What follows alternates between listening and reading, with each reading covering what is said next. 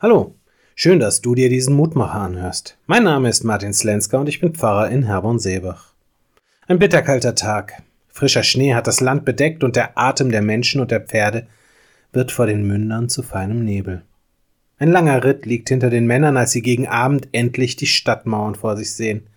Sie freuen sich auf eine warme Stube, ein prasselndes Feuer, Essen und Trinken, ein trockenes Bett. Da entdeckt einer der Reiter eine Gestalt. Gebeugt sitzt sie am Straßenrand, lange, verdreckte Haare und Bart, bekleidet mit etwas, das vor langer Zeit vielleicht mal als Hemd durchgegangen wäre, aber heute kaum mehr macht, als einen löchrigen Anblick des ausgemergelten Körpers zu geben, der mit diesem Fetzen bekleidet ist. Der Reiter lenkt sein Pferd zu dieser Gestalt, und wenn es denn möglich wäre, da beugt sich der Mensch, der dort kauert, noch tiefer hinab. Ja, es ist fast, als ob er sich im Boden verkriechen will. Ein Reiter, noch dazu ein Soldat, das verheißt nichts Gutes.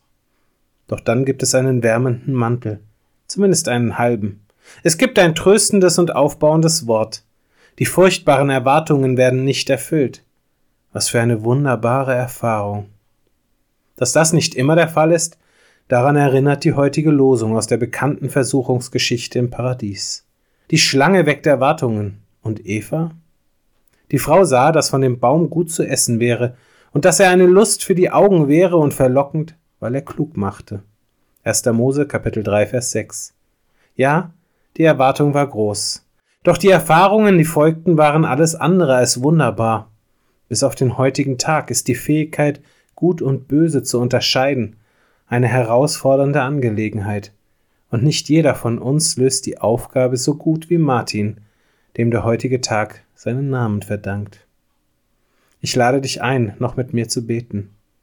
Vater im Himmel, groß ist die Versuchung, der wir Menschen ausgesetzt sind. Es erscheint so einfach zu entscheiden, was richtig und was falsch ist.